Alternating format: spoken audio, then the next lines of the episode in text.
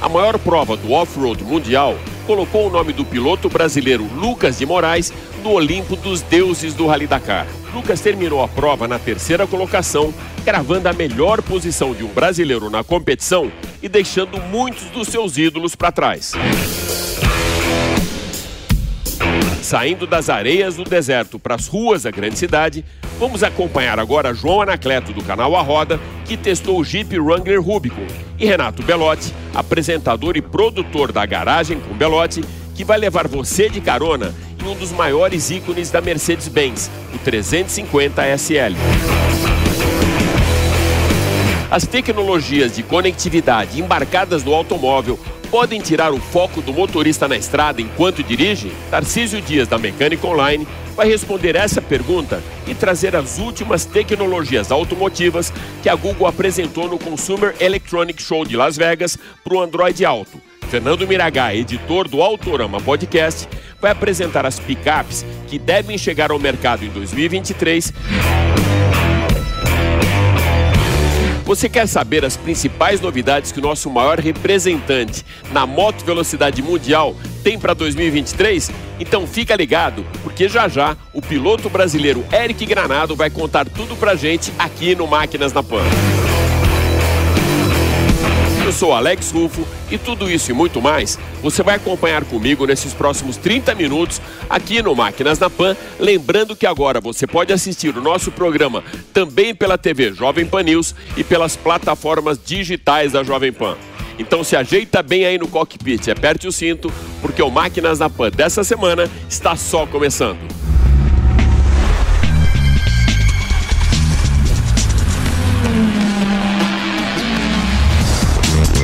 Máquinas na Pan. A maior competição off-road do planeta, o Rally Dakar, consagrou Lucas de Moraes com o melhor resultado de um brasileiro na competição.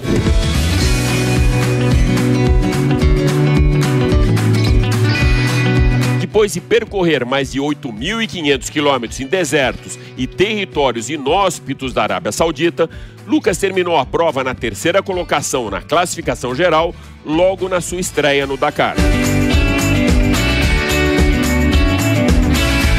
Então, para darmos a largada no Máquinas na Pan dessa semana, eu vou colocar o carro nas areias do deserto para conversarmos juntos com Lucas Moraes. Lucas, essa conquista inédita Brasil vai além de um terceiro lugar. Com essa posição, você registrou também uma estreia melhor que os seus ídolos, Carlos Sainz, Peter Hansel, Loeb, Villiers, Yacide, Al-Hajid e muitos outros. Já caiu a ficha para você, meu amigo?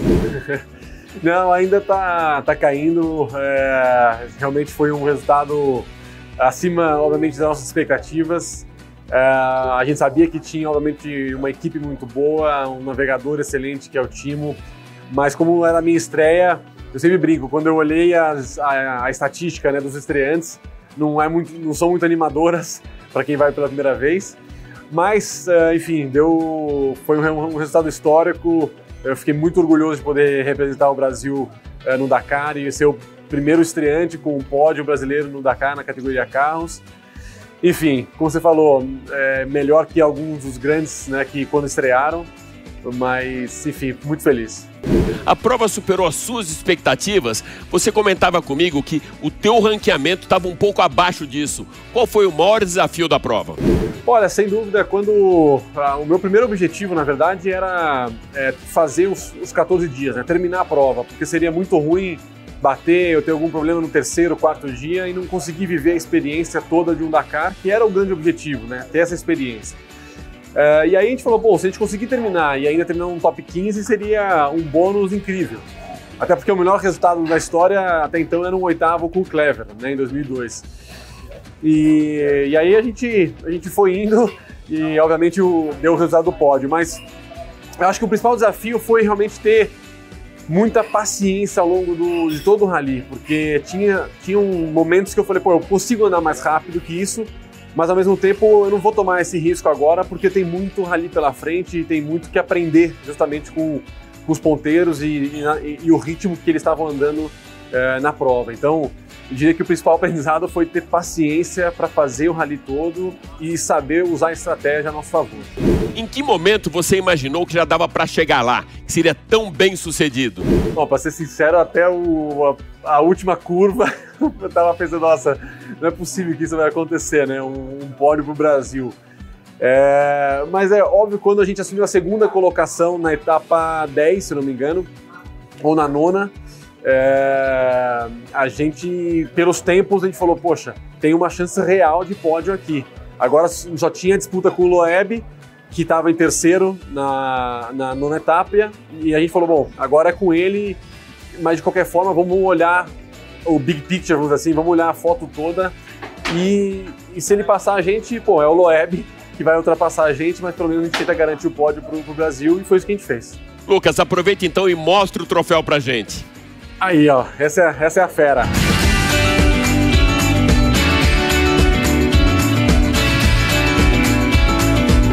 Bom, agora então, com esse troféu que já vai para a prateleira e o seu nome entre os grandes do off-road mundial, qual que é o próximo passo? Olha, a gente ainda está realmente caindo a ficha do resultado que a gente teve. É, como eu falei, eu sou, tenho muito orgulho de poder ter representado o Brasil e ajudado o rally brasileiro a continuar crescendo. E o próximo passo é, sem dúvida nenhuma, é, agora em 2023, defender o bicampeonato nos Sertões. Estaremos lá em agosto, firme e forte. E, obviamente, já começar a preparar para o Dakar 2024. Quem sabe a gente consiga ainda melhorar esse resultado. Valeu, Lucas. Primeiro, parabéns aí e super obrigado por participar do Máquinas na PAN. Valeu, pessoal da PAN toda, muito obrigado e valeu a torcida aí, foi muito importante pra gente.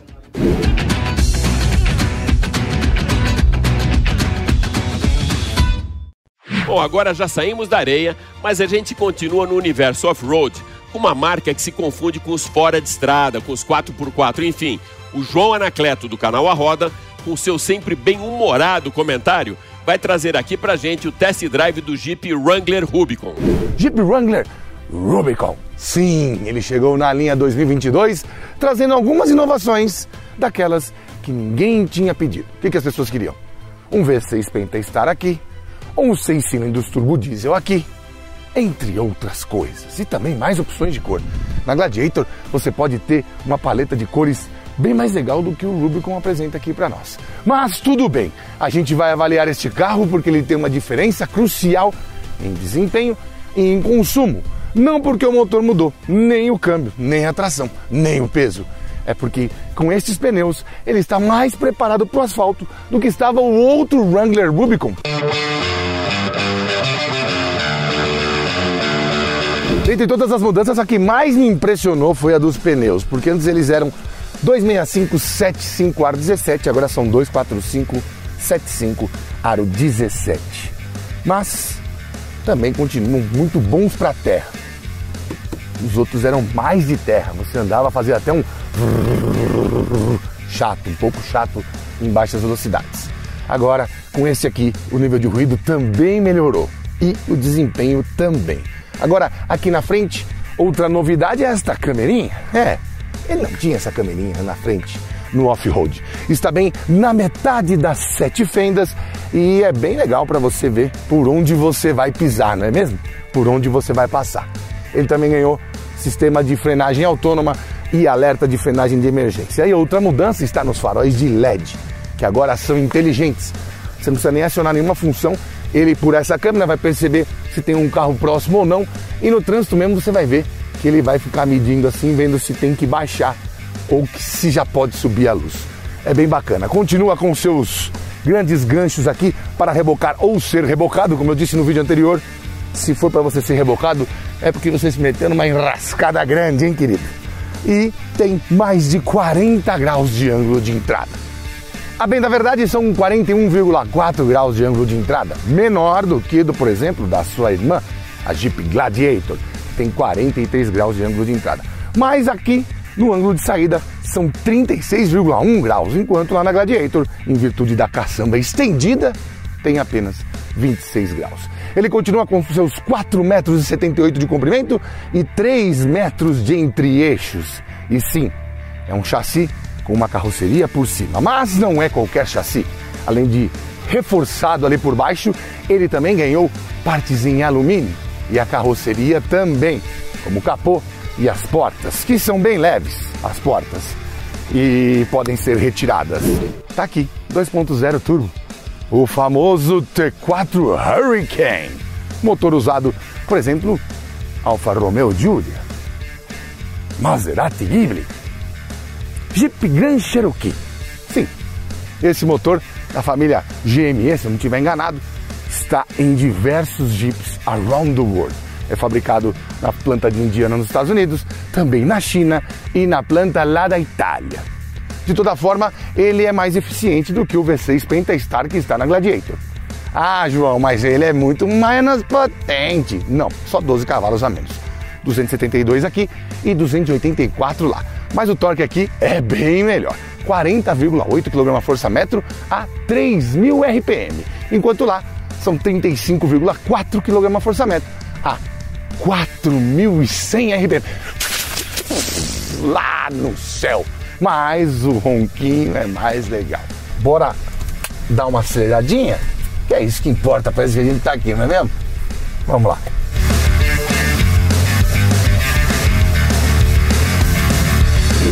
Primeira lombada. Que lombada? Hã? Que lombada? Onde você estava, lombada? Sente nada. Não sente absolutamente nada.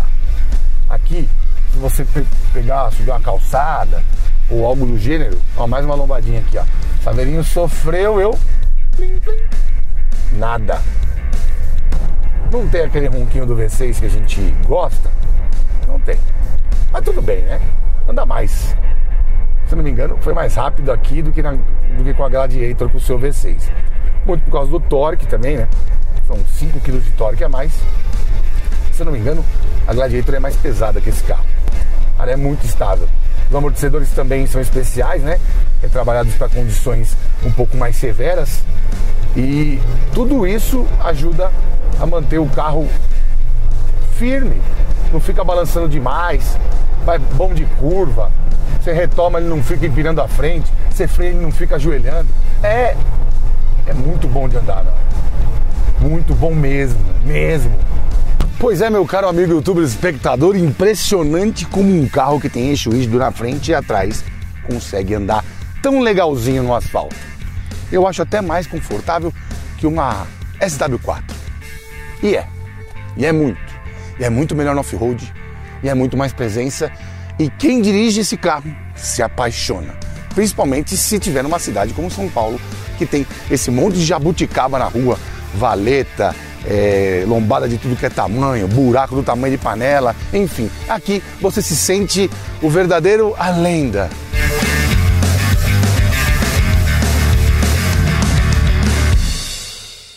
Se você é um daqueles, como eu, que é apaixonado pelos automóveis clássicos, ícones de uma marca, vai curtir muito esse review do Mercedes-Benz 350 SL de 1972, apresentado por Renato Belotti, da garagem com Belotti. Acompanha comigo. Hoje a gente vai falar desse belíssimo Mercedes-Benz SL 350 que traz o V8 de 200 cavalos e 3,5 litros, além do câmbio manual. Começando por aqui, ele é 72, o SL saiu em 71, né? E, mas ele tá com o conjunto ótico da versão americana. Né? Esse, esse, conjunto ótico que tinha a, a, parte separada aqui né, dos faróis.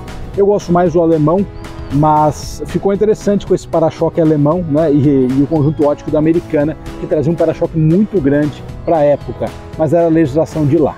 Outra coisa bem bacana para falar é justamente sobre essa estrela. Eu já comentei em outras matérias a Mercedes, na época, utilizava a estrela no meio para carros esportivos e a estrela no capô para os carros tradicionais da marca. Então, os esportivos, o SL, tanto essa geração como a anterior, tinham a estrela no capô por conta disso. É um elemento bem bacana de história que acabou hoje em dia num...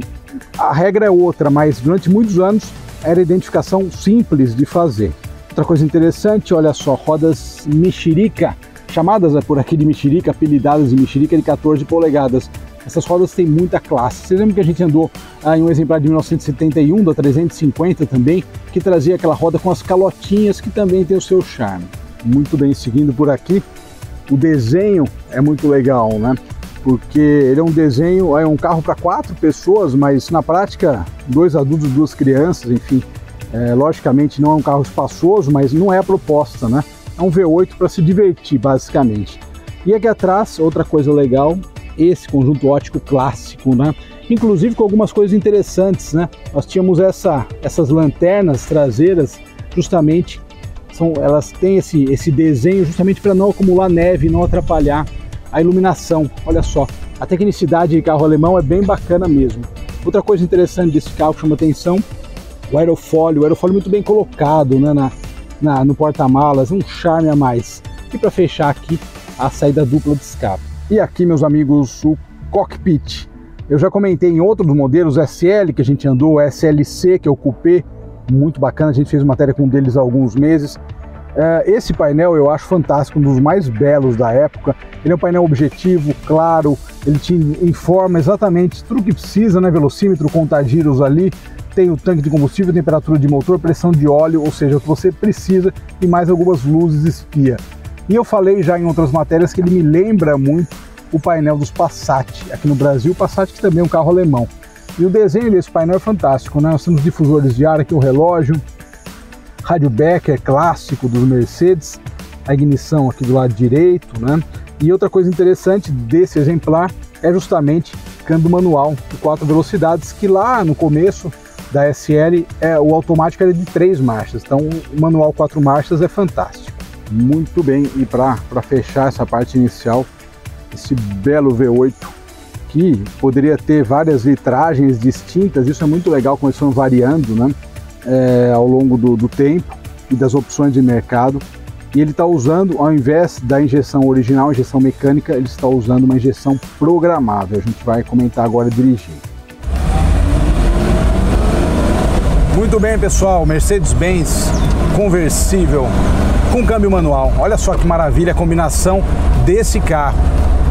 350 SL, que é um motor bastante elástico na linha Mercedes, com o câmbio manual, ou seja, perfeito. Para quem assistia séries de TV, a série Casal 20 trazia justamente o Mercedes SL logo na abertura, era um negócio sensacional, justamente com essa ideia da, pô, é um carro mais exclusivo, mais estiloso, enfim, caiu como uma luva na ideia ah, dos, dos, dos produtores desse seriado. Foi um negócio realmente interessantíssimo. Por fim, esse carro está com 3.5, são 200 cavalos, e ele traz a, a injeção, ele está com uma Fuel Tech, uma injeção programável, Uh, e realmente a gente nota a injeção mecânica original, ela acaba tendo alguns buracos, né? A Fiotec é uma injeção que acaba tendo um funcionamento mais suave, ou seja, ele acaba otimizando muito o funcionamento do carro. Isso é algo bem legal. E eu já vou encerrando minha matéria.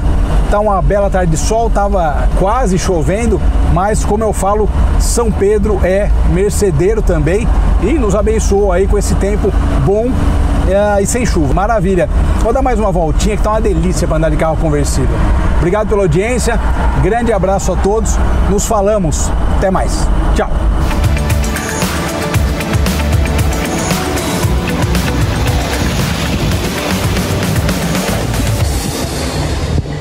Hoje você já acompanhou comigo o mundo off-road com Rally Dakar e com o Jeep Wrangler Rubicon, já deu uma volta no clássico Mercedes-Benz 350 SL e agora eu vou conectá-lo no Android Auto do seu carro sem que você perca o foco na estrada, com Tarcísio Dias da Mecânica Online.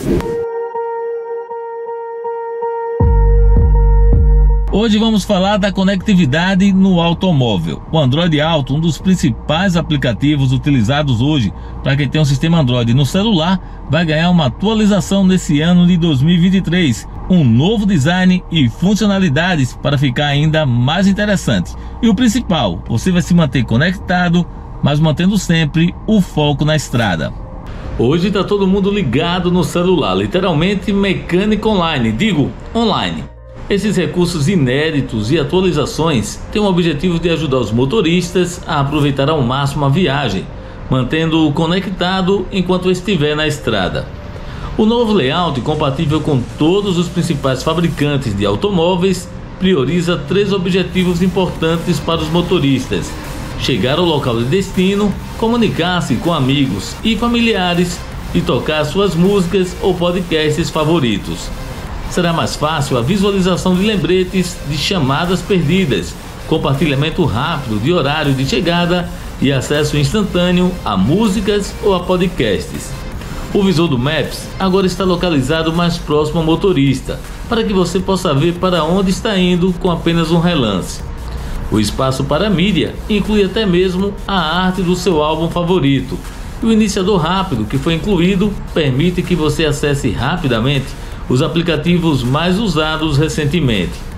Os atalhos na tela aceleram as respostas às mensagens e as chamadas para os seus contatos favoritos. Somado a isso, teremos uma barra de progresso para músicas e podcasts, um dos recursos mais solicitados que vai permitir avançar uma música ou episódio. Em breve, os smartphones da Samsung mais recentes poderão fazer chamadas usando o WhatsApp com Android Auto. Então é isso, Alex. Chegando ao final de mais uma matéria aqui no Máquinas na Pan, oferecimento do Mecânico Online, onde a gente teve a oportunidade de falar sobre a conectividade dentro do automóvel.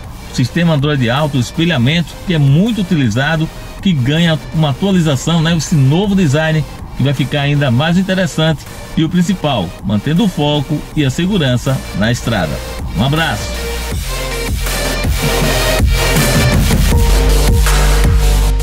Automóveis conectados e mercado de picapes em alta. Fernando Miragai, apresentador e editor do Autorama Podcast, vai trazer agora para gente um line-up bem interessante de picapes que estão próximas de chegar ao nosso mercado.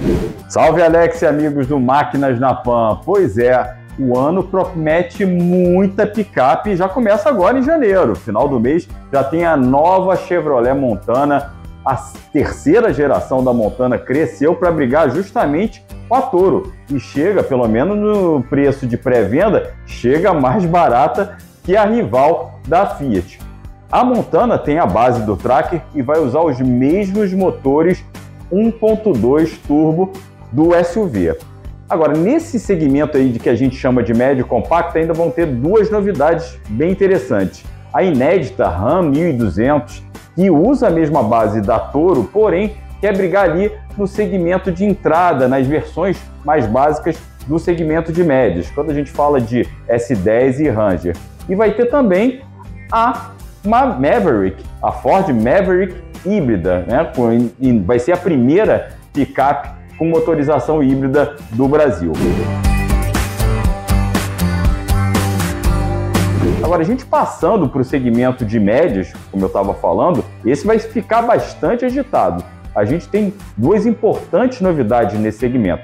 Além da reestilização da Volkswagen Amarok, está meio esquecidinha ali na prateleira da marca alemã, a gente vai ter duas grandes novidades nesse segmento de médias, que, como eu disse, briga com Toyota Hilux, Chevrolet S10 e Ford Ranger. Uma delas, justamente a terceira geração da Ranger. Isso aí, finalzinho do ano, a Ranger chega uma nova geração e novos motores. E vai ter também a Fiat Landtrek.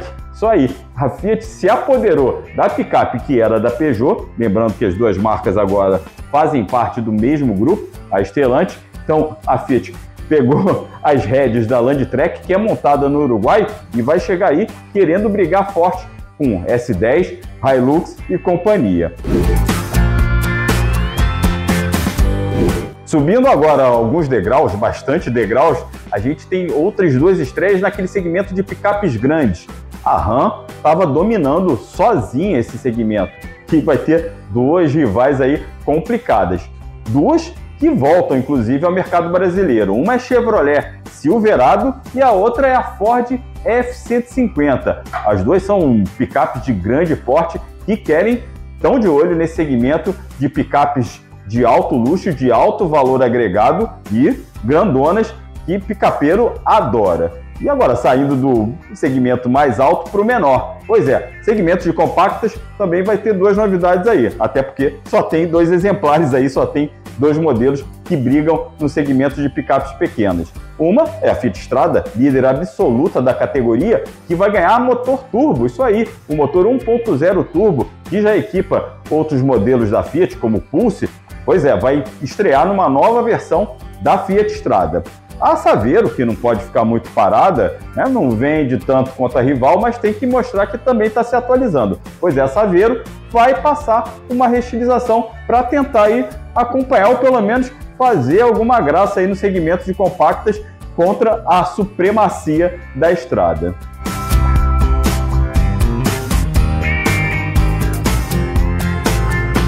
É isso, Alex e amigos do Máquinas na Pan. Essa aí é a agenda de lançamentos de picapes para 2023. Tem para todos os gostos, para todos os picapeiros. Não vai faltar novidade em 2023. Grande abraço, até a próxima. Feliz ano novo para todo mundo aí. O piloto Eric Granado vai iniciar o que talvez seja a temporada mais importante da sua carreira, uma trajetória que completa duas décadas em 2023. Aos 26 anos, ele se tornará o primeiro brasileiro a disputar simultaneamente dois campeonatos mundiais de moto velocidade.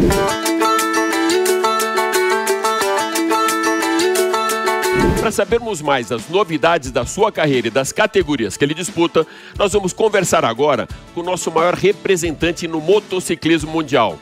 Eric, quais são as diferenças entre esses dois campeonatos? Bom, Alex, vai ser um grande desafio realmente, o maior da minha carreira, participar em dois mundiais na mesma temporada. Mas eu estou muito feliz. É, o Superbike é um projeto que eu venho trabalhando há muitos anos junto com a Honda e finalmente se concretizou agora, então vai ser um objetivo muito difícil, campeonato com nível altíssimo, pilotos muito rápidos, é, várias fábricas ali naquele campeonato, então vai ser um grande objetivo para mim. Mas estou muito motivado, vai ser muito legal. E por outro lado, tem o Mundial de Moto E, que esse ano a gente vai em busca do título mais uma vez. Ano passado bateu na trave, foi quase. Então eu estou bem preparado, me preparando muito aí para chegar o melhor possível para a primeira etapa e durante toda a temporada. Então vai ser um ano bem legal, dois campeonatos com objetivos diferentes. É, um Superbike com certeza para mim aprender e evoluir. E a Moto E vou tentar esse título aí que vem batendo na trave há alguns anos. E é isso, vamos ao máximo, como sempre, levar a bandeira do Brasil ao lugar mais alto e fazer uma bela temporada. No ano passado, você foi vice-campeão na Moto E. Qual que é a meta agora? Subir um degrau a mais? Qual é o grande desafio para esse ano? Bom, eu acho que a constância na Moto E é muito importante. Infelizmente, ano passado, algumas provas eu tive é, um pouco de problema com a, com a moto, não corria muito na reta, eu perdi um pouco algumas pistas e foi difícil é, ser competitivo. Então, tentar esse ano manter essa constância para conseguir esse título que é muito importante para o Brasil, para mim, é algo que eu venho trabalhando há muitos anos, espero que eu consiga esse ano. Não vai ser fácil, né? Como, como nunca foi. Então, vou continuar aí dando meu máximo para ver se a gente consegue esse ano.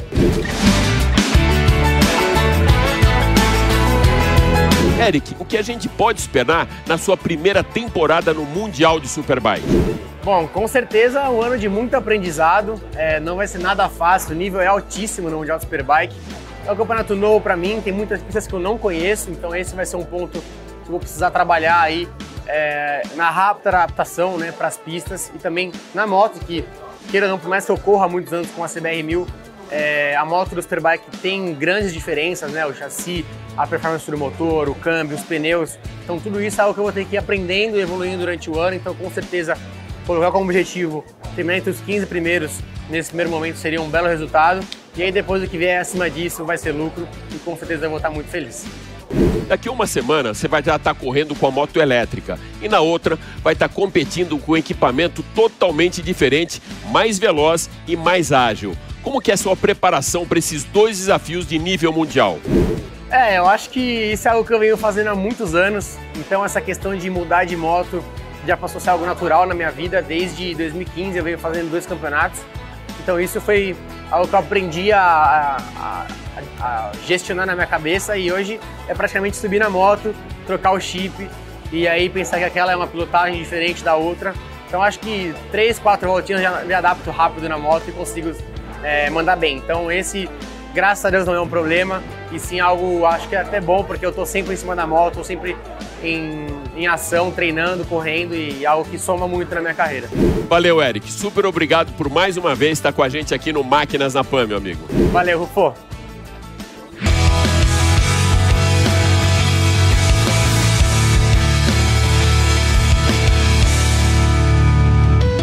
É isso aí. O Máquinas na Pan dessa semana fica por aqui, mas vai lembrar que você pode acompanhar toda a nossa programação em vídeo pela TV Jovem Pan News e pelas plataformas digitais da Jovem Pan. Super obrigado pela sua audiência e até a próxima. Valeu!